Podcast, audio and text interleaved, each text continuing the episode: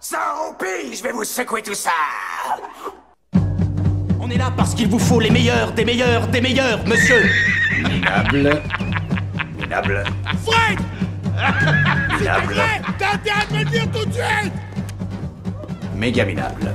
Fais chier, Fred Oh, le con, t'es malade de merde.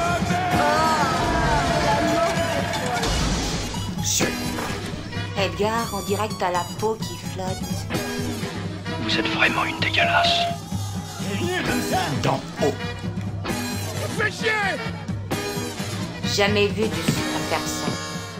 Bonjour, bonsoir, bon appétit ou bonne route. Dans tous les cas, bienvenue dans Ça crève l'écran.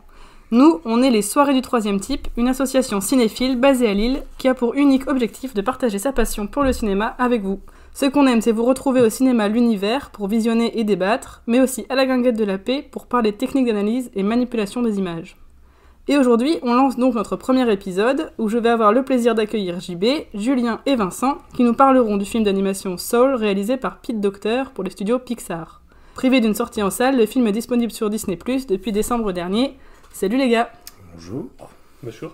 Salut. Euh, Du coup, pour commencer, est-ce que Vincent, tu veux bien essayer de nous résumer succinctement euh, l'histoire de, de Soul Exactement. Alors, on va essayer. Donc, euh, c'est l'histoire de Joe Gardner, qui est un jazzman qui attend le succès. Enfin, il a un certain âge, mais il n'a jamais obtenu ce succès. Donc, il cachetonne comme professeur de musique dans un collège à New York. Un jour, il a enfin l'occasion de réaliser son rêve, qui est donc de jouer sur scène, mais il tombe dans un trou et meurt. donc, il se retrouve dans l'au-delà, mais comme il refuse de quitter la Terre au moment où sa vie semble prendre tout son sens, il s'échappe et atterrit dans l'eau devant, entre guillemets, donc The Great Before, comme ils disent dans le film, où des entités métaphysiques qui s'appellent euh, les Jerry, ils ont tous le même nom, sont chargés de fabriquer, entre guillemets, et de répartir les nouvelles âmes à naître dans les corps qui vont arriver. Euh, les Jerry prennent Joe pour un rôle modèle, et le désigne comme mentor d'une âme réfractaire, on va dire, qui s'appelle numéro 22, qui refuse d'aller sur Terre. Sauf que Joe est égocentrique et il pense pouvoir profiter de l'occasion pour prendre sa place.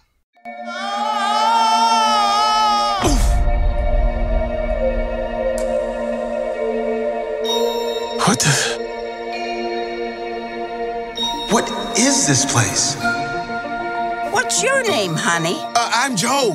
I teach middle school band. Got it, go for it! Today started out as the best day of my life.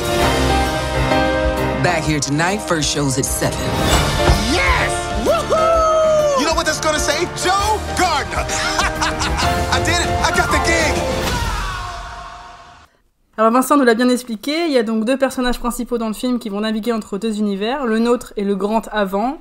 Euh, moi personnellement, je n'ai pas vraiment apprécié comment est dépeint ce séminaire de préparation des âmes. Euh, en anglais, ils disent le You Seminar.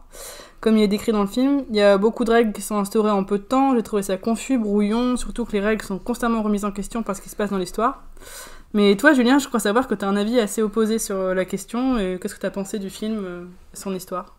Euh, bah moi, du coup, j'ai plutôt apprécié le film, euh, principalement pour deux arguments.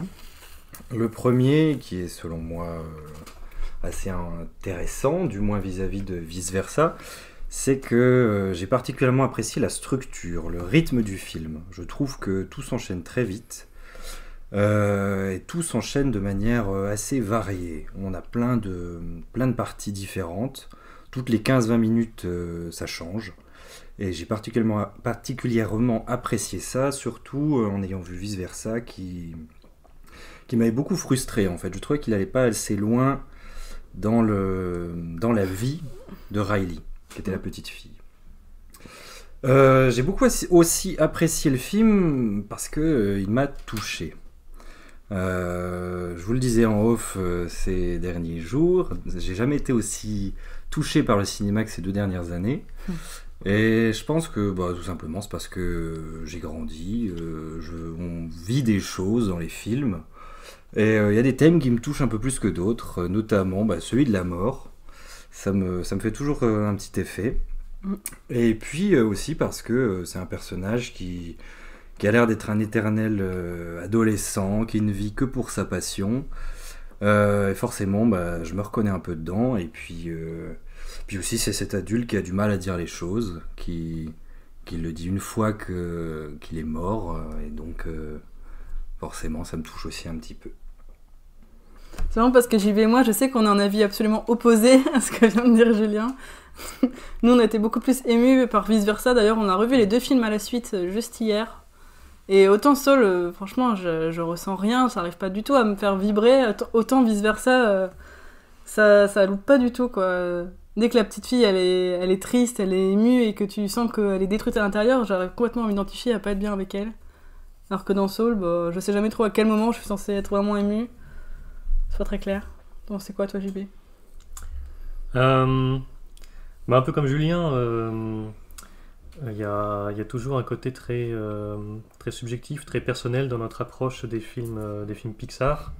Euh, je pense que je parle au nom de euh, pas mal de gens autour de cette table. euh, si je dis que les productions Pixar sont, euh, ont une place assez centrale quand même dans notre découverte du cinéma, dans la, dans la création de notre cinéphilie, c'est des films euh, quand on était jeune, enfin oui, c'est peut-être pour toi Vincent, c'est des films quand même qui étaient assez fondamentaux, je trouve, quand on était petit, dans, dans la découverte du cinéma. Et c'est pour ça que c'est assez compliqué aujourd'hui, effectivement, comme tu dis, euh, une fois qu'on a grandi, euh, maintenant qu'on est adulte et qu'on a, qu'on a vu un peu autre chose, euh, d'approcher ces films-là parce que euh, peut-être qu'on essaye de se projeter un peu trop dedans, peut-être qu'on a des attentes qui sont un petit peu trop importantes euh, Mm. chez ce chez ce studio qui nous a quand même habitués pendant euh, près d'une vingtaine d'années à une certaine excellence, enfin en ce qui nous concerne. En tout cas, euh, pour euh, toi, Eline, euh, comme pour moi, force est de constater depuis une dizaine d'années que c'est plus vraiment Ouais, ouais. euh, le- cette excellence automatique euh, Oui, ça fait longtemps qu'on s'est fait le cas. qu'on a. C'est- Qu'on a. C'est quand même un peu un coup sur deux, voire un coup sur trois. Euh, Depuis- depuis Toy maximum. Story 3 presque. Ouais, Ouais. en fait, Depuis depuis, 10 ans, en fait, ouais. depuis qu'ils ont basculé, ouais, voilà, il y a une dizaine d'années, dans une logique qui est un peu plus industrielle, euh, de, qui alterne un peu des, des suites, euh, pas, force, pas franchement nécessaires euh, des films qu'on a vus quand on était petit, et, euh, euh, des projets originaux qui sont pas forcément euh, super, solides, je trouve.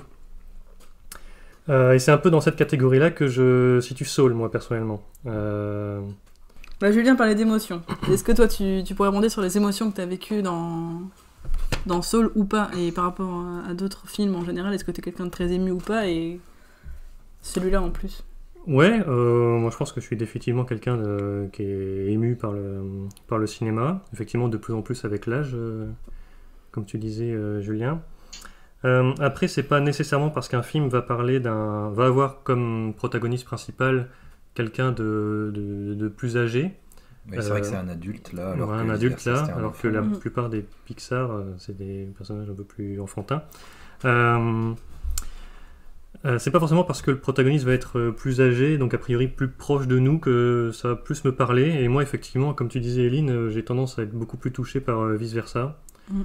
euh, que celui-là, pour pas mal de raisons qu'on euh, par la suite. Justement, hier, en voyant Vice Versa, on se faisait la remarque que Vice Versa, on pense qu'il peut parler à tous les publics parce qu'il peut parler aux enfants parce que c'est quelque chose qu'ils vont vivre bientôt, la crise d'adolescence, la dureté de l'adolescence. Ça parle aux ados parce qu'ils sont en train de le vivre et ça parle aux adultes parce qu'ils l'ont vécu et qu'ils s'en souviennent. Mm. Et que c'est un film qui peut parler à tout le monde parce que c'est quelque chose de tellement fondamental, l'adolescence, que tout le monde peut s'identifier, que c'est forcément très fort, alors que Soul, t'as ce personnage qui est présenté quand même comme très peu, peu attachant au départ, il est limite antipathique pour moi euh, au départ. euh, comme tu disais Vincent, hein, qu'il est égoïste, égocentrique, qu'il est à fond dans son Mm. délire, euh, il s'en fiche un peu des autres. Et on te le présente tellement peu de temps et après il meurt et direct il enchaîne tout de suite sur ce rythme très fort de faut que je retrouve la vie absolument. Sauf qu'avant t'as t'as pas de- ça ça n'a pas trop été présenté de pourquoi il tient tant à la vie au final. Ça a pas été, on n'est pas resté assez longtemps avec lui. Moi, ça m'a frustré de pas rester assez à montrer Ouais. pourquoi il aime tant cette vie. Et d'un coup, faut qu'il la récupère, mais on, je sais pas, j'étais pas attachée, j'étais pas empathique avec lui au départ.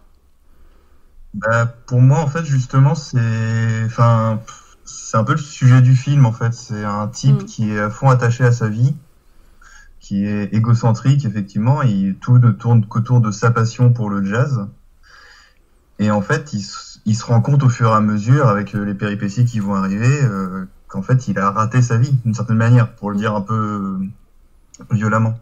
C'est-à-dire que à force de vouloir toujours courir après son espèce de rêve, il se rend compte qu'il est passé en fait à côté de beaucoup de choses. Donc pour moi, c'est ça le sujet du film. Donc Ouais. d'où le principe de pas justement tant développer que ça autour du personnage au début. C'est parce que finalement, il n'y a pas grand-chose à développer. Donc euh, parce que justement, tout le principe du film va être de dire que c'est un personnage finalement assez vide qui va se reconstruire au fur et à mesure. Donc pour moi, moi je trouve ça plutôt intéressant, notamment pour dériver un peu justement par rapport, euh, pas forcément vice versa, mais euh, je trouve que les, moi ce qui me gêne beaucoup, je suis pas un fan de Pixar du coup, ça vous le savez, hein. Euh, mais euh, ce qui me gêne beaucoup avec les personnages de Pixar, notamment, j'ai mis le doigt dessus il y a pas longtemps, c'est que c'est souvent des personnages quand même égocentriques à différents degrés pour différentes raisons euh, qui se justifient plus ou moins. Et souvent, leur égocentrisme va se justifier dans le film, certaine manière, au bout d'un moment. Ce que j'aime bien dans Soul, justement, c'est que là, on reprend ce modèle-là, mais là, on va questionner, justement, cet égocentrisme du personnage. Mm. Et moi, je trouve que c'est quand même un sujet assez important, parce qu'en fait, finalement, pour moi, le sujet est pas tant, euh, bon, ça va faire de la philosophie de comptoir, mais c'est pas tant la, la mort en fait du personnage ou comment vivre après la mort, mais c'est juste euh, comment remettre une perspective sur sa propre vie en fait. Mm. Moi, je trouve ça plutôt intéressant quand même, plutôt osé. Et euh... enfin, et voilà. Donc pour l'instant, moi, j'en suis là. Le film m'a quand même plutôt touché, alors que justement, je suis pas souvent touché par les films, par, en tout cas pas au sens euh, émotionnel pur. Euh, mais là, étonnamment, j'ai quand même été pris dedans. Au début, je me disais bon, c'est un peu ouais, c'est du Pixar habituel, voilà, c'est ok, d'accord, bon. Et puis au bout de 20 minutes, j'ai commencé à être pris dedans en fait. À un moment, je, je commençais à être euh, intéressé par ce qui se passait. Ça m'intriguait. Je savais pas où le film voulait aller. Et en fait, c'est ça qui m'a plu, je crois, finalement. Justement, cette euh, impression de pas savoir jusqu'où il va aller, de se laisser juste porter en fait par le, le truc. JB, tu voulais rebondir Moi, sur je vois ça comme ça en fait. Ouais, euh, pour rebondir ce que- sur ce que tu disais par rapport à l'égocentrisme un peu caractérisé, euh, qui caractérise la plupart des personnages Mhm. principaux chez Pixar, effectivement, c'est un truc qui était lancé dès Toy Story en fait, avec Woody, euh, Mhm. qui, à partir de bonnes intentions, euh, euh, de vouloir absolument satisfaire son propriétaire Andy, de vouloir rester son jouet préféré, eh ben, il a un comportement complètement toxique envers les autres en fait, mais surtout envers Buzz l'éclair, le nouveau venu, etc. Mhm. C'est déjà ça lancé ça. C'est quelque chose qu'on trouve dans, dans Nemo avec le père un peu étouffant, les indestructibles avec Bob Parr euh, qui pense qu'à revivre sa, ses aventures euh, d'antan, etc. Et euh, effectivement, c'est quelque chose qu'on a déjà vu, donc ça pose un peu une question que moi je me pose beaucoup devant Soul, c'est-à-dire de la répétition chez Pixar, euh, de, de thèmes qu'on commence un peu à, à avoir vu et revu. Mais, euh, mais surtout, encore une fois, je vais essayer de me distinguer un peu de vice versa parce que c'est un film que je trouve. Soul, je trouve que c'est un film assez difficile à analyser sans penser à vice versa, euh, tant les films se, répondent un peu, je trouve. Euh, mais encore une fois, dans vice versa, il y a encore ça, le protagoniste qui, a un comportement euh, sans s'en rendre compte toxique alors qu'il a que des bonnes intentions. C'est Joie qui veut absolument gouverner les émotions de Riley et qui finit par se rendre compte en fait que bah, y a peut-être une utilité à éprouver de la tristesse de temps en temps. Euh, mais autant dans versa, je trouve que c'est amené de manière graduelle, euh, assez, euh, assez cohérente. Dans Soul, je trouve que le- les, les motivations du personnage principal de Joe Garner sont pas aussi convaincantes. Enfin, ça m'a pas fait le même effet, moi. Effectivement, comme tu disais au début du film, on comprend qu'il est fasciné par le jazz, que c'est sa, que sa passion, qu'il vit pour ça. Mhm. Et comment dire, le, le climax du film, en quelque sorte, c'est du coup ce concert, ce fameux concert, cette, soirée de concert qu'il réussit enfin à, à faire. C'est, il arrive enfin à réaliser le rêve de sa vie. Et là, il se rend compte que ben, l'herbe n'est pas aussi verte euh, qu'il l'espérait et que, en fait, c'est pas forcément la vie euh, dont, il, euh, dont il voulait. Mais c'est ça que j'arrive pas à comprendre, en fait. C'est s'il est aussi passionné par le jazz, il connaît pas ce que c'est la vie de jazzman. Enfin, ça, il, il découvre en fait Non. sur le fait que euh, la vie de jazzman, c'est de faire des concerts comme ça tous les soirs. euh. Mm. Moi, je l'ai pas ça, ça me compris touche pas comme beaucoup. ça. je pas, l'ai compris en fait qu'il il fantasmait complètement ce truc qu'il a jamais vraiment réussi à atteindre. Et c'est un peu, c'est un peu la vie de musicien ou d'artiste, c'est-à-dire il y en a quelques-uns qui réussissent vraiment et la plupart restent sur le carreau. Donc là, il arrive enfin à avoir une ouverture. Et en fait, il a passé tellement de temps, parce qu'il faut mettre en relation avec son âge aussi. Il est quand même, euh, il a cinquantaine d'années, je crois. euh, le personnage, je suis 40 pas sûr, ans, mais je crois, ils le disent, Ouais, 40 ans. j'aurais dit une quarantaine. Ouais, un peu moins, ouais. ouais. Sa mère le dit à un moment. 40, 50 ans, ouais. enfin, Bref, il est quand même déjà bien avancé. Et du coup, oui, il y a ce truc où il fantasme. euh, Et en fait, il est content de l'avoir fait à la fin. Mais en gros, c'est juste une manière de dire c'est bien de l'avoir fait, mais il n'y avait pas que ça en fait. Et c'était pas la peine en fait de juste fermer toute ta vie autour de ça en fait. Hmm. C'est ça, moi, que moi je l'ai compris comme ça en tout cas. C'est-à-dire euh, juste euh, Mm. maintenant tu fais tes concerts, c'est très bien, mais euh, pense qu'il y a autre chose. aussi, quoi. Juste, euh, moi je le, moi je sais pas, je l'ai vu comme ça du coup. Enfin, peut-être une différence de perception, hein, parce que vous êtes vous deux par exemple vous l'avez vécu comme ça, alors que en fait moi je l'ai pas vécu comme ça. Je l'ai juste vu ah bah encore il était égoïste il l'a et puis même là il est pas content puis il se dit ah bon j'ai plus qu'à aller mourir pour laisser ma place à 22 parce qu'au final c'était pas si bien. Enfin, je pense que c'est une manière de percevoir le truc qui nous parle pas de la même façon, mais moi je l'ai pas du tout vécu comme ça. C'est marrant comme un même film peut nous transmettre des trucs complètement différents en racontant la même chose. Parce que moi, pour moi, il y a l'idée quand même qu'on. Enfin, on est quand même juste toujours sur son regard à lui, en fait. Enfin, donc c'est assez difficile, mine de rien, mais on, on suit ce personnage et pour moi, la mise en scène, enfin, on en parlera peut-être plus tard, insiste sur son regard à lui qui va changer sur les choses, en fait. Mais faut pas voir ça comme une, une fatalité générale, en fait. Enfin, pour moi, faut pas le sentir comme. euh, en gros, euh, ça sert à rien de croire en ses rêves pour tout le monde. Non, c'est juste dire, euh, il y a autre chose, il y a, il y a plus à voir dans le monde. Mm. Euh, en gros, il n'est pas mécontent pour moi de ce concert à la fin. Mm. C'est juste, euh, tu sais, un peu ce truc, une fois que tu as atteint un truc que tu fantasmais, bon, bah, tu te dis, ça y est, je l'ai fait, tu as passé un cap, tu te relâches, mais du coup, après, tu fais quoi en fait? Pour moi, c'était ça la question Mm. en fait. Euh, Après ce climax, en fait, justement, et le film se termine pas sur ce climax, justement, d'ailleurs. Euh, qu'est-ce que tu bah, qu'est-ce que tu fais en fait? Enfin, ok donc bah effectivement c'est vrai c'est quoi la suite? Euh, c'est assez honnête ça va être un autre concert puis encore un autre Mm. qu'est-ce qu'il peut faire de plus du coup que ça qui était son objectif? Assez restreint finalement bah du coup c'est euh, en retour aider euh, celle qui l'a aidé quoi celle ou celui du coup parce que le, le genre est pas défini Ça, Sur intéressant. 22 Ouais. Bah, ça, ça revient un peu sur ce que je disais Après, hier à, JB, que pour moi, c'est c'est peut-être le film de Pixar le plus pessimiste que j'ai jamais vu, je pense. Le plus sombre, en tout cas, ça c'est sûr. Le, plus réaliste aussi, peut-être, euh, sur la condition humaine, je sais pas. Mais en tout cas, vraiment le plus sombre, le plus pessimiste qui, soit, parce que lui, il est là, il a récupéré sa vie, il a la potentialité de continuer, et puis quand il atteint ce rêve, qu'il se rend compte que c'est pas si bien, plutôt que justement s'ouvrir au reste du monde, tout ça, il se dit non, je vais aller mourir, comme ça, euh, ça sera plus simple. Enfin, je sais c'est comme une défaite euh, vraiment très triste, je trouve. Puis aussi, pendant tout Bah, le film, en- des choses très sombres, tous ce- ces âmes en perdition, là. euh, tout- Puis même le côté corporaliste, etc., de, de- du grand avant, moi je le trouve tellement pessimiste, où on leur dit alors vous, vous serez pardon, vous, vous serez déprimé, vous, vous serez égocentrique, vous, vous serez blasé, vous, vous serez insécure, euh, enfin pas sûr de vous. Et il y en a aucun qui disent vous, vous serez positif, vous, vous serez joyeux. Non, c'est toutes les âmes, elles sont dispatchées dans des trucs horribles comme ça. Euh, ça, je sais pas, c'est un film qui me rend vraiment mal à l'aise euh, de pessimiste. Bah, du coup, je me pose la question, et je vous pose la question, euh, quel est à votre avis le public cible du film? Euh, Parce que, bon, moi j'ai mon petit argumentaire derrière, mais je vais, je vais quand même envie de vous entendre sur le sujet.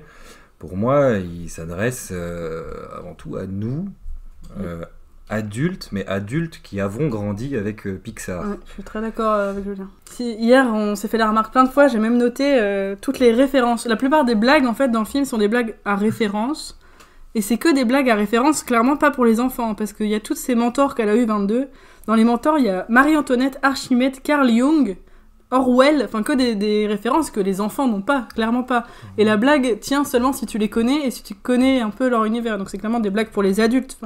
Et la blague aussi de du c'est trop le, bibliothécaire euh, qui c'est trop nul d'être bibliothécaire à un moment ils disent ça faut qu'elle essaie différents métiers là faut qu'elle essaie différentes passions pour trouver la sienne euh, 22 Et puis on lui dit ah non, sois pas bibliothécaire, c'est horrible, ils ont des, des coupes de budget, euh, c'est vachement dur comme condition de travail et tout. Ça pareil, c'est pas une blague pour les enfants. Enfin, J'en ai été plein et c'est vraiment que des blagues euh, destinées aux adultes. Et je suis d'accord avec Julien que c'est, enfin, le public cible, ça peut pas être les enfants, je peux pas croire ça. Et en parallèle de ça, t'as toutes ces blagues de chats qui sont juste des blagues parce que regardez, c'est un chat, c'est rigolo, il tombe, il fait des trucs de chat qui sont pas du tout des blagues pour les grands, je trouve plus des blagues pour les enfants. Donc on a l'impression que le film il sait pas trop sur quel pied danser euh, au niveau de l'humour. Hmm. Ouais, ces blagues de chat, Bah. je, sais- je sais pas, je les ai peut-être vues comme des scènes de. pour apporter de l'action, peut-être, dans le film, pour apporter un peu plus de. Ouais. Péripéties. de péripéties, ouais, de, de rythme. Tous les Pixar jouent sur deux tableaux à chaque fois. Enfin, tous les films d'animation, d'ailleurs, tous les films pour enfants jouent sur. euh, C'était même leur marque de fabrique à un moment. On disait euh, Pixar, c'est de l'animation pour les adultes, c'est-à-dire que ça peut plaire aussi aux adultes parce qu'il y a des blagues pour les adultes Mm. et en même temps un truc pour les enfants. Et pour moi, le, celui-là est pas très différent en fait parce que je veux dire, t'as les t'as les références effectivement directes à des choses, il y a que les adultes qui pourraient comprendre, qui pourraient les comprendre. Mais en même temps, euh, je veux dire, visuellement, le film est quand même assez joli à regarder. Alors il y a ces moments un peu sombres, mais c'est pas très différent de la forêt euh, dans Blanche Neige par exemple. Je sais Mm. pas. enfin, Oui, oui, tous les Disney avaient des scènes euh, un petit peu cauchemardesques comme ça. Et en même temps, oui, enfin, le film est quand même joli à regarder pour les enfants. Il y a quand même des gags qui sont effectivement plutôt visuels, malgré tout. Hmm. Euh, tout le truc, même juste avant sa mort. Sa mort, d'ailleurs, qui est assez occultée, quand même, pudiquement, heureusement, d'ailleurs, je trouve. Enfin, mais il y a tout un jeu sur le, le slapstick, à peu près. euh, les, les trucs qui tombent, il passe à côté, il esquive, il voit même pas. Enfin, t'as quand même. Moi, pour moi, non, il y a quand même un comique un peu visuel, on va dire. Même ce bateau complètement. euh, peu, euh, enfin, ce moment où il y a un bateau qui arrive, euh, qui sort de nulle part pour les aider. Enfin, il y a un truc assez marrant, quoi. Enfin, quelque Oui, chose d'un oui. peu conte. Qui, je pense, peut plaire aux enfants quand même. Enfin, pour moi, le film, non, fonctionne bien sur les deux niveaux. Enfin, je sais pas. Peut-être pas des très petits enfants, c'est sûr. Mais euh, non, je pense que 8-10 ans, euh, ça passe très bien. Enfin, Ouais, je sais pas, j'aurais bien aimé euh, Enfin, le le- voir ouais. avec un enfant pour savoir comment les enfants l'ont Mm. capté en fait. Bah, Ouais, moi, j'ai eu la chance de le voir avec euh, mon neveu et ma nièce. Et euh, bon, ils étaient complètement euh, déconnectés du film. Euh, bon, après, il y avait, ils avaient un jouet à côté d'eux. hein, mais euh, ils étaient constamment à faire autre chose avec le bébé, et, avec, le, avec le jouet bébé, la poupée. Et le film, bah, ils regardaient de temps en temps devant l'écran, et puis bah, ils faisaient autre chose. C'était des enfants qui avaient euh, 6-7 ans, puis l'autre bon, avait 2-3 ans. Donc bon, Oui. 2-3 ans, je pense pas qu'elle ait compris grand-chose. non, j'ai pas l'impression que... J'ai vraiment l'impression qu'ils étaient perdus. Enfin, Mm. Peut-être qu'ils étaient trop jeunes après. ouais, peut-être que... Mm. Après, je pense pas qu'ils aient passé un mauvais moment non plus. hein. Parce qu'ils sont c'est quand même restés euh, une heure et demie devant. Ouais. Mais c'est comme tu disais euh, tout à l'heure euh, par rapport à nous, comment on a grandi avec Pixar et comment maintenant euh, chez Pixar commence à y avoir une génération de- d'auteurs, de, de réalisateurs, de scénaristes euh, qui sont ces enfants qui ont grandi avec Pixar. Et on- moi, je sens vraiment depuis quelques années, et en fait même plus ou moins symboliquement euh, depuis le départ de John Lasseter, en fait, euh, vraiment un, un changement de, Mhm. de tonalité, je trouve, euh, euh, un changement d'esthétique aussi euh, chez Pixar. Euh, Ouais, un changement de, de thème aussi, Ouais. de, de façon de caractériser les Mais tu vois, personnages. que toi, tu... ce que toi, enfin, t'as l'air de le présenter comme une... on va dire un défaut presque ou un problème, on va dire, ce changement de ton, ce changement de direction, du coup, parce que c'est Pete Docter qui reprend le. Oui, c'est vrai que pour le coup, La direction par un du studio maintenant. euh, ouais. Euh, bah moi, je... enfin moi, je trouve que c'est plutôt bienvenu en fait. Enfin, c'est-à-dire que moi, l'inverse, en fait, ce que vous aimez chez Pixar, moi, c'est un peu ce qui me gênait de plus en plus, c'est cette espèce d'emprise de John Lasseter, enfin, euh, qui a quand même des thématiques très récurrentes, mais qui peuvent être discutées, je pense. Hmm. Et là, je trouvais ça bien d'avoir l'impression quelque chose de nouveau, où pour une fois, il est pas là, on sent qu'il est plus derrière. On peut rappeler Euh, qui est John Lasseter Euh, John Lasseter, bah, c'est le réalisateur de Toy- des Toy Story, non, il me semble. Oui, oui, des deux premiers. C'est ça, enfin, un des fondateurs du studio et euh, enfin, qui a réalisé Toy Story. Cars, c'était pas lui aussi? Cars aussi, ouais. Euh, Ça, je me Mi- trompe. Mylène Pat aussi. Ouais. Bah, Et, euh, C'était la tête pensante du, du groupe pendant euh, 20 ans. Mais après, même les films qu'il a pas réalisés, en fait, c'était lui qui euh, validait Oui. les scénarios, disait euh, ce qu'on faisait ou pas, qui lançait des feux verts, en fait, euh, qui acceptait ou pas. Donc, euh, même, même si son nom est pas appliqué comme réalisateur ou scénariste, euh, il était quand même toujours derrière. Ouais, c'était un peu le Stanley. Euh, il euh, avait un peu une euh. espèce de. de statut vraiment euh, dominateur euh, sur ce truc. Enfin, c'était son bébé à lui, quoi. Et euh, je- moi, je trouvais que tous les films, du coup, Pixar, pendant longtemps, revenaient toujours autour de ça, cette espèce de, gloire passée de Toy Story. On essayait toujours de se ramener à cette espèce de- d'Everest de Toy Story, quoi, qui était leur premier gros succès. Et là, je me dis, tiens, c'est pas si mal, en fait, parce que j'ai pour la première fois eu l'impression d'un Pixar qui me proposait autre chose. Une autre vision, en fait. Un truc un petit peu plus libre.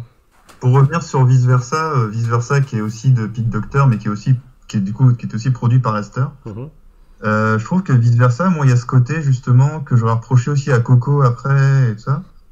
C'est le côté hyper euh, calculé, en fait Manipulateur. du récit. Enfin, ouais, un peu, tu sais, genre chaque élément euh, est bien à sa place. Là, ça va être la séquence émotion. Mm. Là, ça va être la séquence euh, un petit peu visuellement folle pour dire, euh, regardez, on fait des trucs de fou. Tu sais, le moment où il passe en 2D, là, dans Vice Versa. Ouais, ouais. Euh, tout est bien calibré, en fait. Un peu exactement comme euh, bah, ce scénario qui dit, en gros, c'est, euh, tiens, je vais mettre euh, de la joie dans, son, dans sa tristesse. Tu vois, enfin, c'est côté un peu chimique qui est un petit peu, moi, je trouve agaçant et un petit peu terrifiant, limite. Et Soul, je trouve que c'est exactement l'inverse. Je sais que toi, Eline, t'as tiqué beaucoup sur euh, les règles Mm. Qui sont établies en début de film. Et pour moi, justement, le film commence par établir des règles, donc fait un peu tout ce que fait tous les Pixar depuis euh, longtemps, pour te dire assez rapidement qu'en fait, on s'en fout. Ouais. En fait, alors- on, fait ce qu'on veut. Je, termine juste là-dessus. On ouvre. Et en gros, on se laisse en fait une liberté qui est, moi, je trouve assez rafraîchissante. Enfin, Ouais, moi, je l'ai pas du tout vécu comme ça parce que je... ces règles avec JB, on l'a revu hier encore une fois.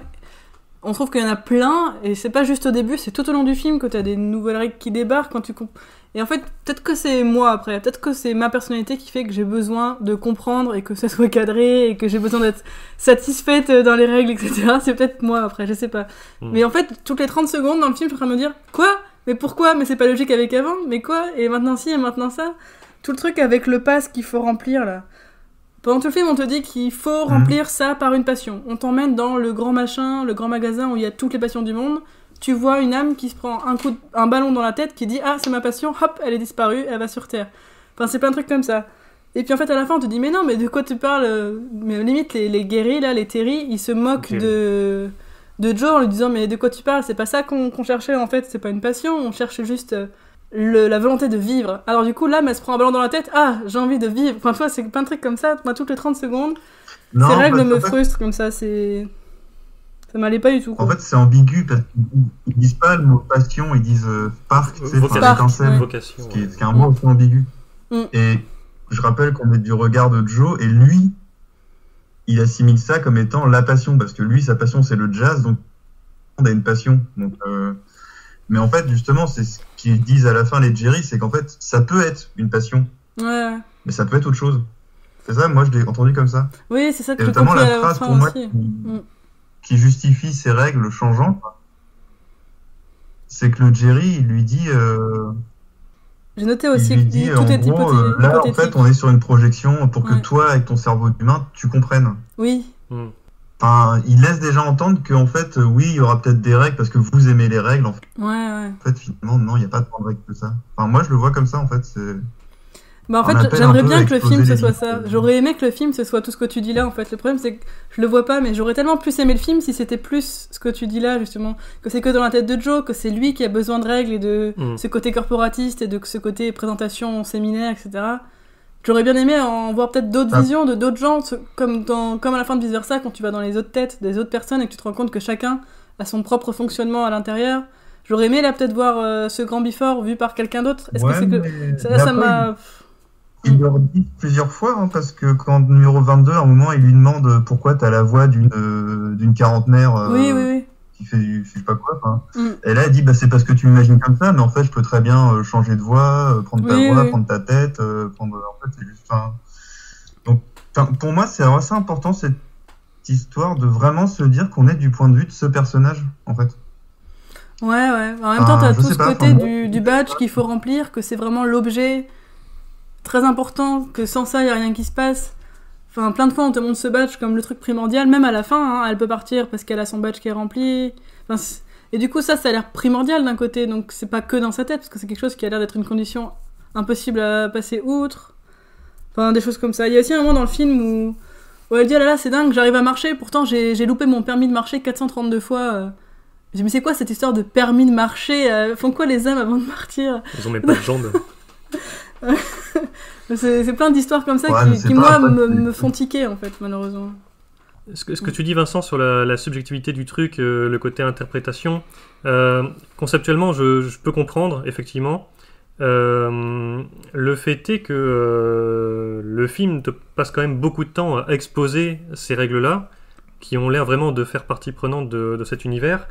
Et euh, ce que tu te demandais, Julien, sur euh, est-ce que le film peut vraiment euh, toucher, impacter euh, d'un point de vue émotionnel tous les publics. Euh, je pense effectivement que c'est une question compliquée parce que je trouve que le- les émotions du, du film sont très difficilement véhiculées justement par la complexité de cet univers. Euh, que moi je trouve euh, vachement alambiqué, euh, souvent contradictoire du coup, et euh, assez incohérente en fait. Et euh, c'est pour ça que le film, moi, me, ne me- ne m'affecte pas autant que d'autres productions, du coup, comme vice versa pour revenir, euh, l'ont fait euh, auparavant. C'est vraiment, euh, c'est un film qui me, qui Mais me est-ce touche très ça peu. quoi. revient pas au principe Je vais rebondir sur vice versa, mais euh, justement le fait que ces règles finalement s'accumulent, se soient remises en cause, soient annulées, soient reviennent. Est-ce que ça revient pas au principe justement de la vie elle-même qui est compliquée? Alors je fais de la philosophie de comptoir, mais euh, Non, mais je t'en prie. en fait tout le film pour moi te dit que les choses ne peuvent ne pourront jamais être aussi simples que ça. Contrairement à vice versa, où moi ce que je reproche à vice versa justement, c'est l'extrême simplification du concept. Bah, ouais, Parce qu'à l'époque, où- à l'époque où le film est sorti, il y avait des critiques qui disaient qu'il fallait montrer ce film à des enfants pour leur montrer comment marchait la psychologie humaine. Hmm. Et il y a des psychologues qui étaient montés au créneau en disant que c'était hors de question. ah Il ouais. fallait absolument pas expliquer à des enfants euh, que la psychologie humaine fonctionnait comme ça, parce que ça allait faire pire que mieux en fait. Mm. Parce que c'est-à-dire que tant qu'on le prend pour une fiction, ok. Mais si on commence à prendre ça comme quelque chose qui t'explique comment fonctionne la psyché, euh, ça va être très compliqué. Ah oui, non. et, Parce que euh, justement, pour moi, le film simplifie trop. Ouais, je, je suis assez d'accord sur vice versa, euh, notamment euh, en l'exploitant euh, avec, euh, avec des enfants. Effectivement, je, moi, je vais me concentrer uniquement sur, euh, sur les émotions. Je ne parle pas assez fort. Ouais.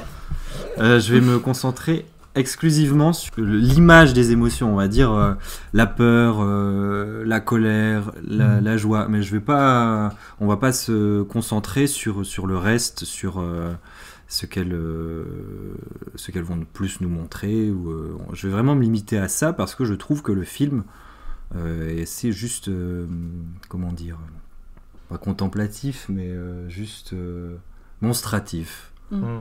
De manière générale, je trouve ça bizarre comme idée d'utiliser un film comme, comme argent comptant, enfin comme euh, grille de lecture euh, de comment ça fonctionne le monde. euh, je sais pas, enfin, je, je trouvais ça bizarre d'utiliser ce film-là, mais n'importe quel film en fait, comme, un outil éducatif ou même euh, thérapeutique, je, je sais Bizarre, pas. Non, oui, oui. Non, mais n'importe quel film, je sais pas, un film c'est un film, tu vois, oui, c'est oui, pas censé t'expliquer comment fonctionne telle ou Non, telle oui, chose, ça, surtout ça quelque va chose juste être un exemple, effectivement. Bah, c'est quelque chose à interpréter, quoi. C'est pas. Mm. Enfin, oui, c'est pas le sujet, mais c'est vrai que c'est Oui, bizarre comme tout idée. le, monde, euh, tout le monde utilise des œuvres d'art, des films, euh, pour expliquer le, le monde, pour mieux le comprendre, tu vois. Donc ça, c'est pas, c'est pas grave, ou au moins interpréter le monde d'une manière ou d'une autre. Donc ça, c'est pas si grave. C'est Mm. juste que je trouve que l'interprétation donnée par les réalisateurs peut être discutable. Et pour moi, celle de vice versa est extrêmement discutable parce que, en gros, on te dit que dans ton corps, donc euh, Riley, sa gamine, en fait, elle ne contrôle pas son corps, puisque dans sa tête, il y a des espèces de petits trucs qui, en fait, euh, foutent le bordel.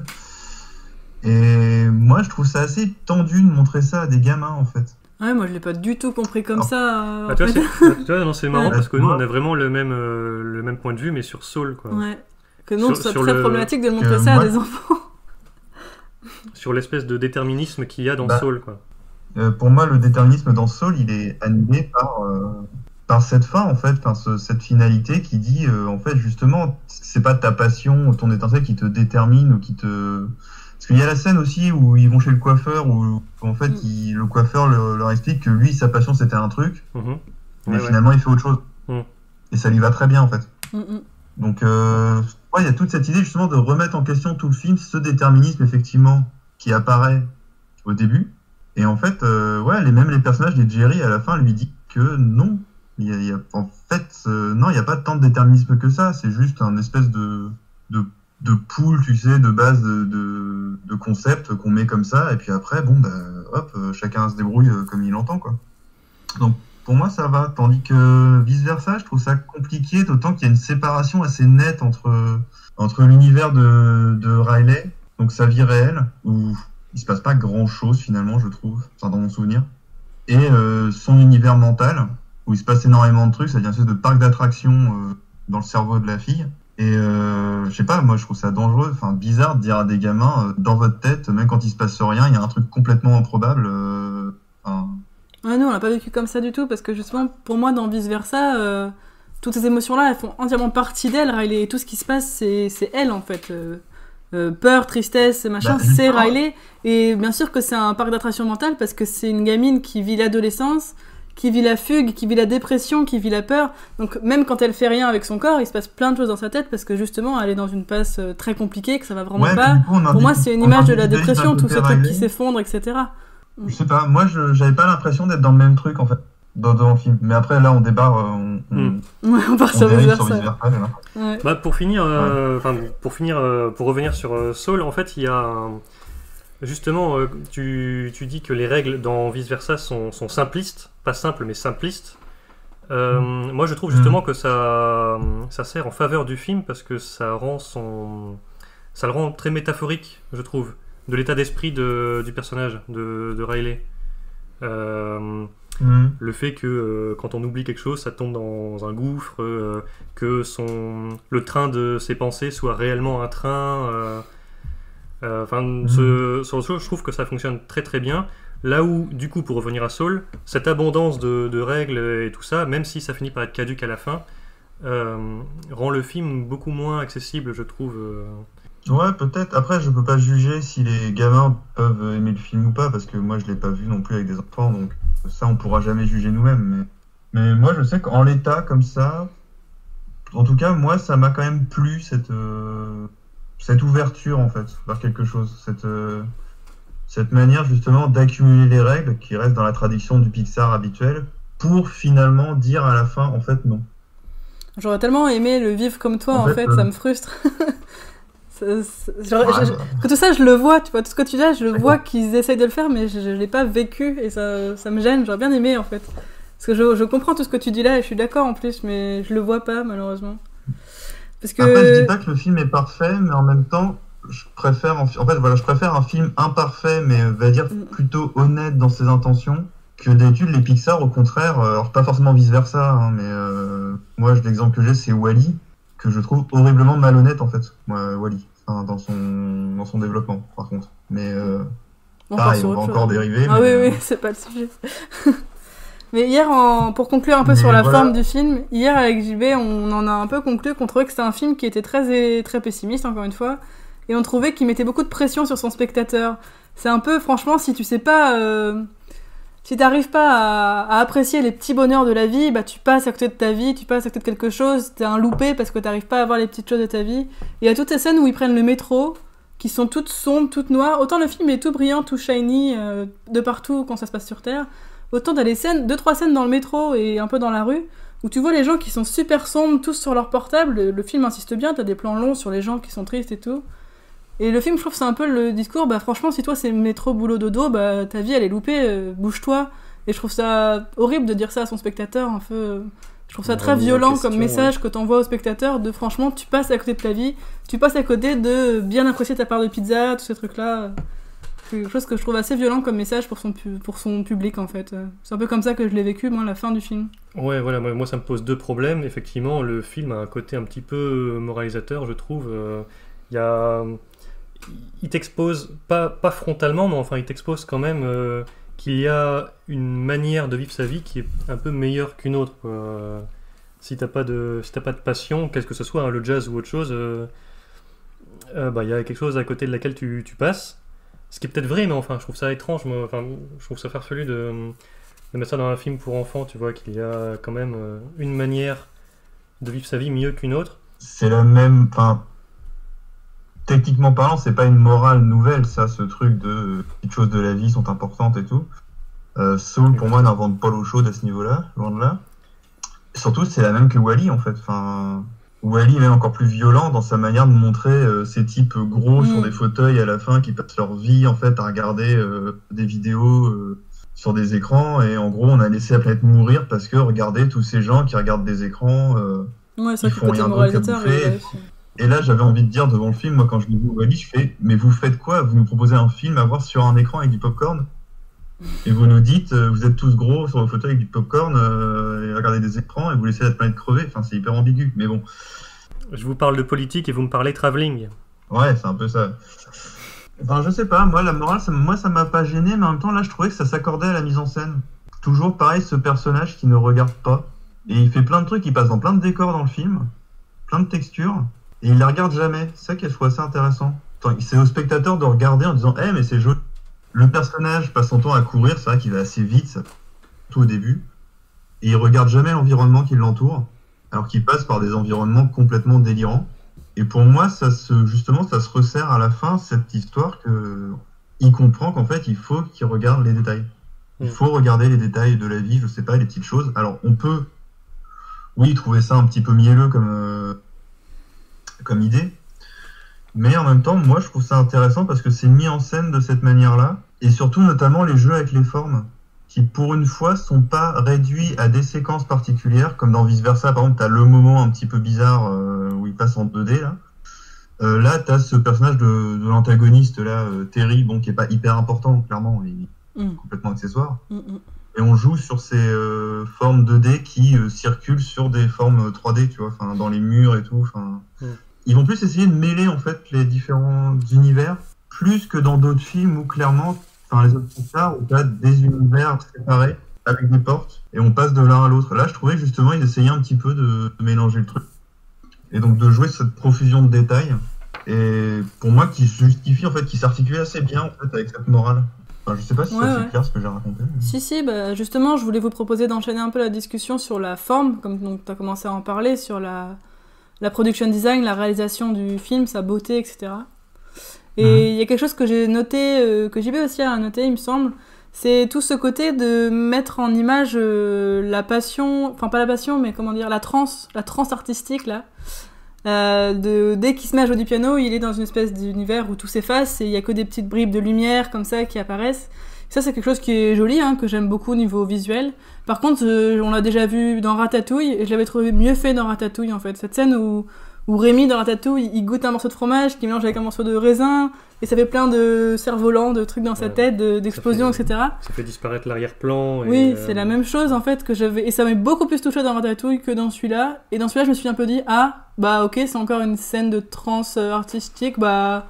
Je l'ai déjà vu, enfin, ça, me- je sais pas, ça m'a moins touché, du coup, ces scènes où il est perdu dans sa, dans sa musique, là. Et euh, pareil, le- euh, l'utilisation de, de design un peu euh, primitif, un peu à la Picasso pour des personnages, assez présent là euh, chez les Jerry et tout, c'est quelque chose qu'on a déjà vu aussi pas mal euh, bah, dans Vice Versa, mais euh, Ouais, moi de mon côté, j'ai été assez, ouais. euh, j'ai été assez hermétique euh, aussi à, à la direction, à la direction artistique. Euh, bon, euh, là tu parles de ces scènes de, de trance, je pensais pas du tout à ça. Je pensais surtout au côté de l'au-delà. J'ai trouvé ça pas très joli en fait, euh, toutes Mm. ces formes bleues, pas très jolies, pas très inspirées au niveau des formes. À la limite, le monde, monde réel me, me, me me paraissait plus intéressant, plus, bah, plus matériel en fait. Plus de, déjà plus de recherche aussi dans les fonds, où il y a beaucoup plus de choses à regarder. Effectivement, après, on est un peu plus dans l'au-delà du coup, du côté de, de. Vous parliez de côté fluffy un peu. Ouais, shiny, Euh, moi j'ai noté. Shiny, ouais. euh, Mm. cette, euh, je sais pas, on dirait qu'ils sont tout doudous, mais j'ai trouvé ça un peu- assez dégueulasse en fait. D'accord, c'est radical. Radical. Bah, je pense qu'effectivement, euh, euh, le film est basé sur une grosse hétérogénéité euh, esthétique euh, en opposition à un New York qui est souvent présenté comme, comme surchargé, plein de nuisances sonores, de manière générale plongé dans une hystérie un peu constante.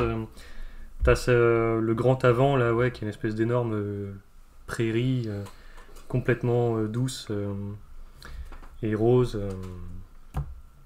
Où effectivement on pourrait penser que cette espèce de d'absence de, de design, de vraiment de design très basique, euh, ça pourrait faire penser à un manque d'originalité, mais pour le coup, je pense qu'il visait vraiment à l'opposition, quoi, vraiment faire quelque chose euh, qui soit qu'on puisse facilement Mhm. opposer à New York, quelque chose de vraiment euh, complètement euh, vide, quoi. euh, Conceptuel. Ouais, inoffen- inoffensif. Euh, effectivement, moi, du point de vue du, du design, euh, je n'ai pas trouvé ça non plus super, euh, super recherché.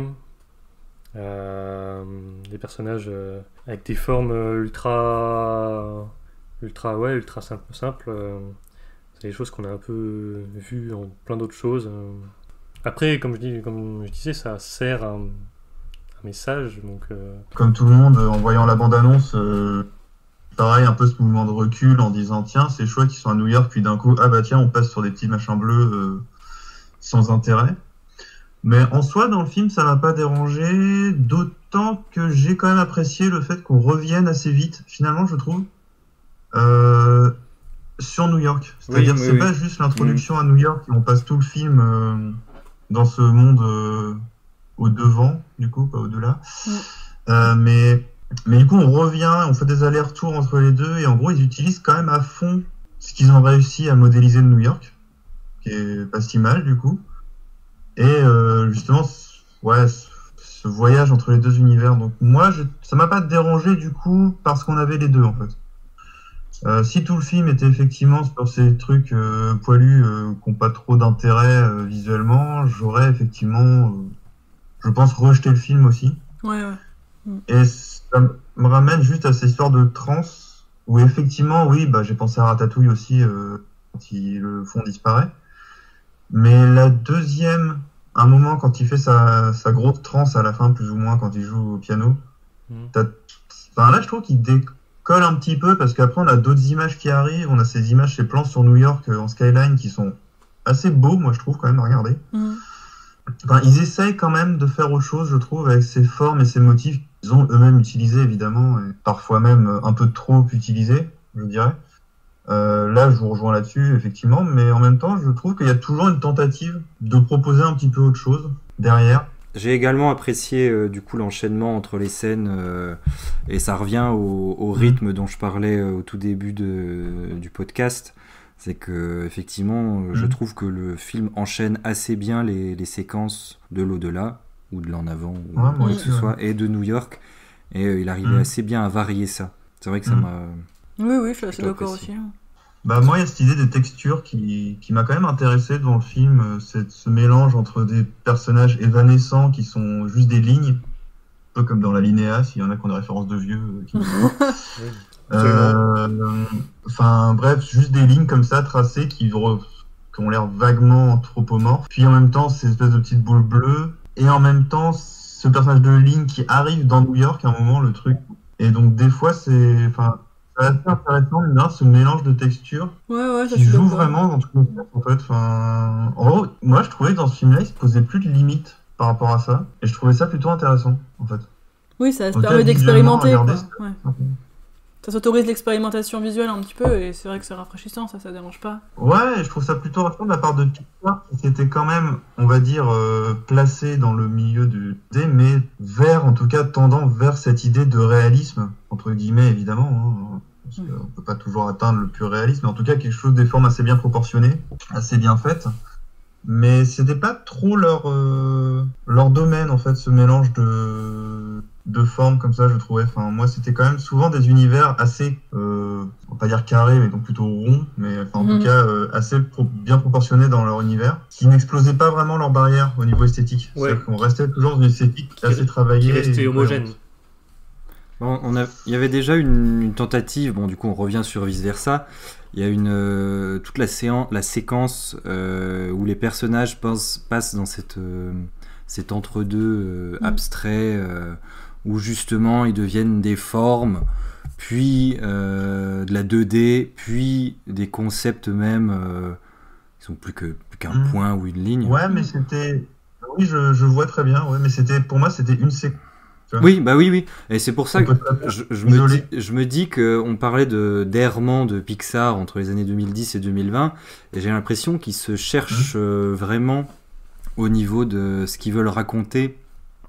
Et euh, j'ai l'impression qu'ils partent plus sur des choses, euh, bah, du coup, conceptuelles, abstraites, et du coup, bah, je me demande vers quoi ils vont, ils vont aller, euh, aller après. Euh, je me demande s'ils vont repartir sur des, des, des galeries de personnages comme c'était au début, ou si, Mhm. à l'inverse, ils vont se focaliser sur un ou deux persos. Où, là, on a un protagoniste et on a l'autre, bah, c'est juste un numéro, donc bon, Mm. on verra. Euh, on verra comment ça va se passer euh, par la suite. Ben, vers où ils vont aller, on le sait déjà un peu parce qu'ils ont déjà leurs deux prochains projets qui sont euh, annoncés. Ah ouais. Et euh, ça rejoint un peu mon l'idée que je me fais d'eux depuis quelques années, c'est-à-dire qu'on a l'impression qu'avec des projets qui s'enchaînent comme là, Soul, vice versa, etc.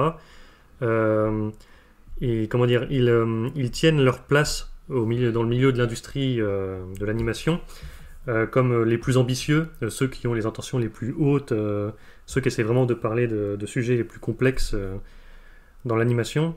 Et euh, j'ai vraiment l'impression qu'il y a un- qu'ils vont un peu trop loin. euh, on- j'ai l'impression qu'ils ont eu les yeux un peu plus haut que le ventre et que, en tout cas, moi, l'effet que ce Soul me fait, c'est l'effet d'une impasse.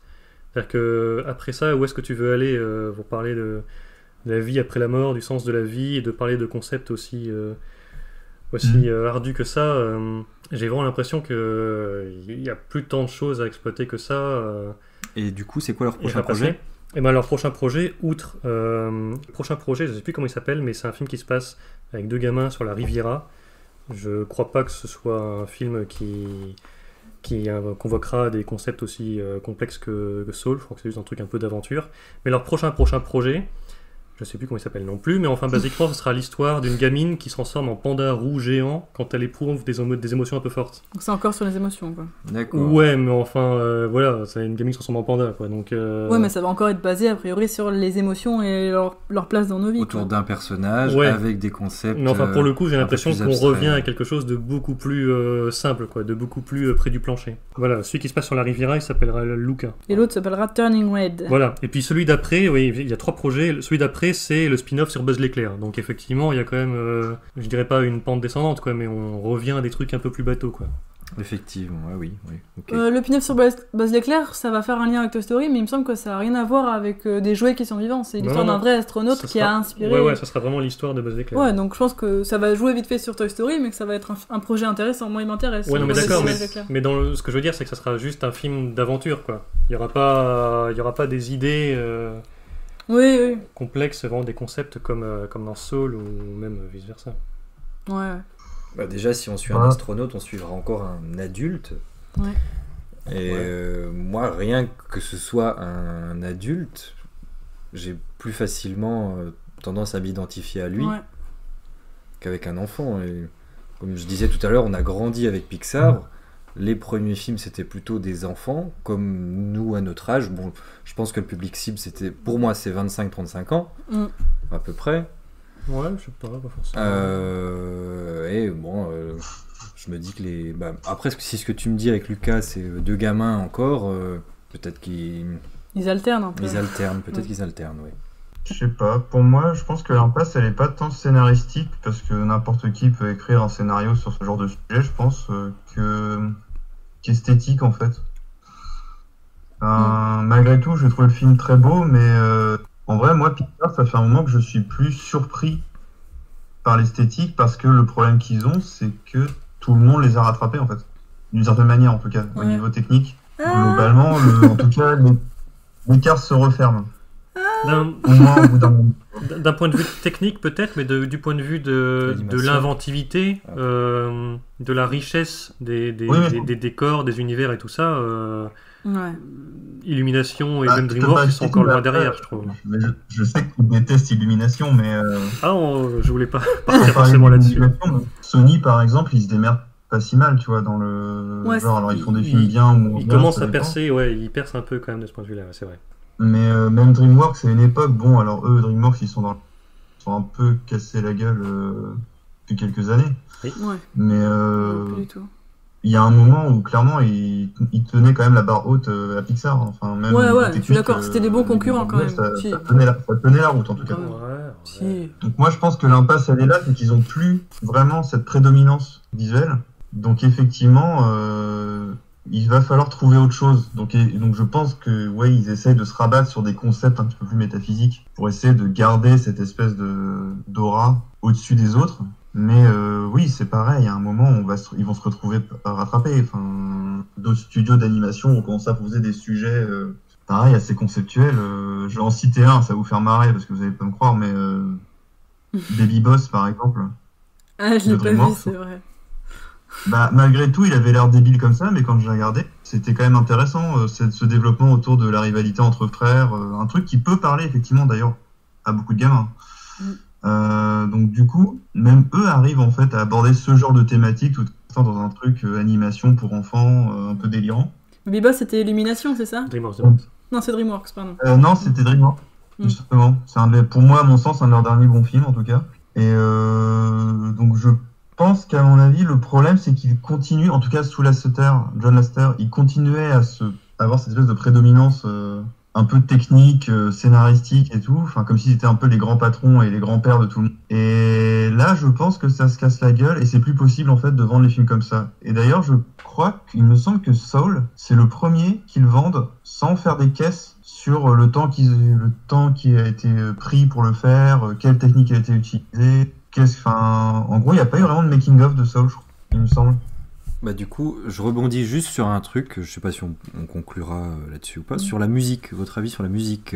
Parce que justement, euh, je sais que les compositeurs euh, Reznor et Ross, bah, ils étaient plutôt, plutôt fiers de ce qu'ils ont fait. Ils disaient même qu'ils avaient essayé de faire bah, une musique qui n'est pas de notre monde, là je les cite. Ouah, je trouve ça un peu Oui. pompeux de leur part, Ah, perso, parce bah, que... justement, À chaque ouais, fois quand on essaye de dire quelque chose comme ça, Ouais, c'est casse-gueule. un peu casse-gueule, mais. Après, c'est l'idée du film d'avoir une partie conceptuelle, une partie un peu plus matérielle, Ouais. réaliste, et euh, Bah hier, hier j'ai essayé d'ambiance. euh. de faire attention à ça, et clairement, il y a la partie, on entend le jazz que quand il est sur Terre.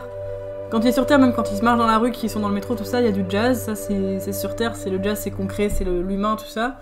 Et tout ce qui se passe dans le grand avant, c'est une musique très éthérée, très très aérée, que je trouvais assez cliché, justement, un peu zen en fait, un peu feng shui de, du grand avant là. Et puis dès qu'ils sont dans cette zone euh, un peu entre deux là, de très sombre, très noir, où il y a le bateau et, et les âmes en perdition là, là c'est une musique très sombre, très très glauque, euh, et, qui fait peur. Du coup je trouvais ça assez cliché, moi au contraire la musique est très éthérée, très sombre. Et puis le jazz très vivant sur Terre parce qu'il y a la vie, il y a les humains, tout ça. Mais bon. Et euh, tu sais, j'ai été très déçue de la manière de filmer le jazz, que je trouvais très cliché. euh, tous les Ouais, moments de concert de jazz, euh, je les trouvais vraiment euh, très très cliché, quoi, avec les, les gros spots lumineux, les plans sur le piano. C'est tout le temps la même chose en fait. C'est Ah, les mêmes dans La La Land, c'est les mêmes dans Whiplash, Whiplash. Bah, c'est un peu tout le temps la même. Ah, euh, c'est le montage quoi, qui fait tout. Ouais, ouais. Bah, euh, ouais, une musique hors de ce monde, je sais pas trop, parce que je trouve que quand on l'écoute, euh, on reconnaît Trent Reznor, donc euh, est-ce que c'est vraiment une musique aussi différente que ça, je sais pas trop. Mais ce que tu veux dire, c'est quoi son utilisation est conventionnelle pour le coup. Ouais, ouais, donc, très. ouais. Moi j'ai trouvé ça intéressant qu'elle soit plus euh, d'ambiance, qu'il n'y ait aucun thème qui revienne. Mm. Alors que bah, auparavant on avait plus justement Oui. euh, le thème Ouais, de Toy ouais, ouais, Story. euh, Même vice versa, il y a le petit thème qui revient tout le temps. Ouais, hein. ouais. Mais c'est vrai que là, il n'y a pas de thème principal. C'est Mm. juste euh, une musique très illustratrice, j'ai envie de dire. Je sais pas si ça se dit. Bah, c'est vrai que moi, la musique m'a pas marqué, mais en même temps, je trouvais ça pas mal parce que Ouais, je trouve ça intéressant. Bon, j'ai plein de défauts évidemment, mais euh, il y en a un notamment, c'est que moi le jazz, et tu parles de jazz et qu'est-ce sur le jazz, ça me gonfle hyper vite. notamment La La Land qui m'a gonflé euh, à une vitesse euh, monstrueuse.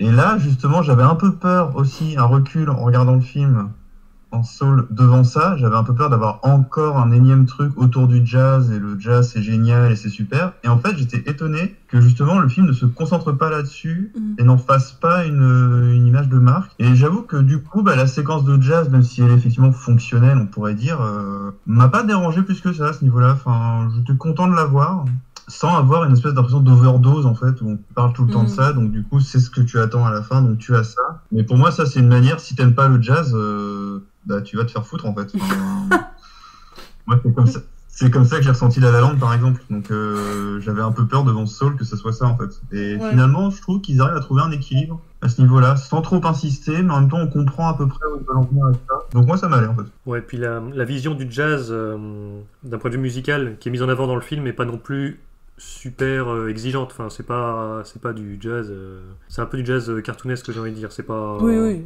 c'est vrai. C'est du jazz accessible. Ouais, mais Ouais. en même temps, ça revient à un truc un petit peu plus, on va dire, euh, populaire, entre guillemets, ou, ou d'accessible, tu vois. C'est pas comme. Euh, pas faire ça que, je sais pas, Ryan Gosling dans La La Land qui, qui raconte qu'il fait du jazz euh, un peu élitiste, et en fait, quand tu l'entends, c'est c'est un truc hyper accessible, euh, Hmm. on va dire, tu vois. Enfin, c'est c'est un truc, c'est un thème qui reste, voilà, c'est bon, c'est c'est pas du, c'est pas du Miles Davis, quoi. Enfin, je sais Oui, pas, oui, clairement. donc euh, moi, ça m'allait quand même cette sorte de musique. Après, oui, on peut être perturbé par le fait que c'est un film par d'un musicien et la musique a pas tant de place que ça dans le film. Mais en même temps, je sais pas, moi je me souviens de Rebelle où ils avaient fait une chanson thème et tout le monde Ah. se de leur gueule pendant, Ah bah oui, c'était nul. C'était pas une bonne des idée. années, tu vois. euh, tu c'est posais un- la question. c'est un, c'est un euh, film euh, sur un musicien, mais je reviens à mon idée de rythme, et euh, je trouve que le rythme du film euh, est plutôt chouette, et le rythme pour moi, bah, c'est une notion musicale, et euh, je trouve qu'il s'en sort bien à ce niveau-là. Ouais. Est-ce que vous voulez faire un peu le, la mot, le mot de la fin? Euh, bah moi juste pour dire que je suis surpris quand même d'avoir étonné- d'avoir euh, aimé ce film parce que c'est vrai que ça fait quelques années que je suis assez mitigé. Et euh, bon je suis surpris aussi parce que bah, en vous écoutant je me rends compte qu'il y avait quand même pas mal de choses aussi que je trouve pas forcément euh, euh, géniales ou, ou intéressantes. Mais bon c'est vraiment un c'est Vincent qui avait utilisé ce mot un feeling global. Vraiment je trouve que c'est le le film, c'est le film en lui-même qui m'a plu et pas euh, des petits exemples précis. On parlait Mm. des règles tout à l'heure. Bah, les règles, en fait, je m'en foutais. Mm. Euh, c'est vraiment le tout. Je, me, je retiendrai que ce film que pour le tout. Je me rappellerai pas de ses personnages. Je me, pas, je me rappellerai pas de, bah, du héros ou de, ou de la petite fille. Je me rappellerai surtout de, bah, de- de la- des thématiques et du fait qu'il m'ait touché, Ok. tout simplement. Mon mot de la fin, je pense que vous l'aurez un peu compris, c'est que moi, ce, ce film, pour moi, c'est une grosse déception parce que j'en avais une grande attente, parce que je suis une fan de Pixar depuis toujours et que même dans les plus mauvais, j'arrive toujours à trouver ma, ma place. Même dans Coco, même dans Arlo, il y a des scènes qui m'ont plu, euh, qui m'ont plu, alors c'est dire. Il était très bien, Coco. Oui, oui, mais bon, bref, autre sujet, aussi. autre sujet. Mais dans celui-là, j'avais vraiment une grande attente et j'ai été déçue de pas m'y retrouver. Et à vous entendre dire tous ces, toutes ces choses très belles sur le film, en fait, je suis encore plus déçue de pas les avoir vues et de pas l'avoir vécu comme vous. Je suis presque jalouse, en fait. Ça va être ça ma conclusion. Mm. JB, t'as un mot pour finir? Oui, bah, on l'a déjà un peu euh, survolé, mais euh, moi je dirais pas tant que c'est une déception, euh, parce que ce film-là en particulier, je sais pas trop pourquoi, mais je j'en attendais pas énormément. Oui, la, la com était curieuse. hein, La com est un peu curieuse, bah, ne serait-ce que par le, le fait qu'il est sorti en VOD au de au cinéma. Euh, mais euh, disons que c'est le genre de film où je sens, en regardant la bande-annonce ou quoi, que ça va être un peu compliqué, un peu tendu. Je dirais juste, ouais, comme je disais plus tôt, euh, que c'est un peu euh, le film de l'impasse pour moi, euh, pour, euh, pour Pixar. Euh, peut-être c'est le genre de c'est le genre de projet qui te pousse peut-être à, raréfier un peu ta production, je sais pas, peut-être pas en faire un par an, euh, peut-être à plus se poser euh, pour vraiment y penser, parce que pour moi, euh, comme tu disais Vincent, euh, ce que tu peux interpréter comme quelque chose de, vraiment libre et qui essaye d'éviter les normes, moi je l'ai vraiment perçu comme quelque chose d'incohérent, de précipité. C'est un peu la première fois qu'un Pixar me fait cet effet-là, d'inabouti en fait. Et j'aimerais bien qu'il fasse des projets peut-être un peu moins souvent, mais qui retrouvent la, qui la pertinence et le côté, euh, le côté plein, vraiment complet de, des, des films euh, de, de leur première époque. Merci pour ta longue conclusion. Pardon. Et Vincent, toi, est-ce que tu aurais un mot, un mot de la fin, un peu pour conclure sur ton avis? Bah, moi, j'aurais tendance à penser exactement l'inverse de, de JB. C'est-à-dire que moi, au contraire, ça fait euh, un certain moment que j'ai lâché Pixar, que pour moi ça m'intéresse absolument plus, même en termes d'animation. Enfin, J'aime beaucoup l'animation, mais euh, pour moi l'avenir ne se jouait plus chez Pixar depuis au moins un moment. Et euh, là justement, euh, je suis assez agréablement surpris comme Julien devant le film. J'en attendais rien du tout. Je l'ai regardé par hasard et euh, finalement j'ai été, il m'a plu. Et moi j'y vois au contraire une ouverture possible en fait. Enfin, en gros, le début, peut-être, de, je sais pas, euh, pour être pompeux d'une nouvelle ère, j'en sais rien, mais euh, vraiment, le. Ouais. Autant, en fait, c'est le film qui m'a réconcilié avec Pixar et je me dis, tiens, bah, du coup, je regarde peut-être de plus près ce qui va sortir après. Ça Là, d'un coup, ça m'intrigue plus si on part dans cette optique-là. C'est cool. Donc, euh, voilà. Je sais que tout le monde ne sera pas d'accord avec moi, mais en tout cas, moi, c'est comme ça que je l'ai vu. C'est beau, c'est plein d'espoir. Bon, en tout cas, c'est bien de finir là-dessus. hein. Merci à tous les trois d'avoir participé et partagé vos lumières euh, sur Soul. Vous venez d'écouter le podcast Ça crève l'écran de l'association Les Soirées du Troisième Type. Retrouvez notre programme de projection à Lille et des critiques écrites de nos invités sur notre site internet, notre page Facebook, Twitter ou Instagram. Moi c'était Eline, je vous dis à très bientôt pour un nouvel épisode de Ça crève l'écran. Salut!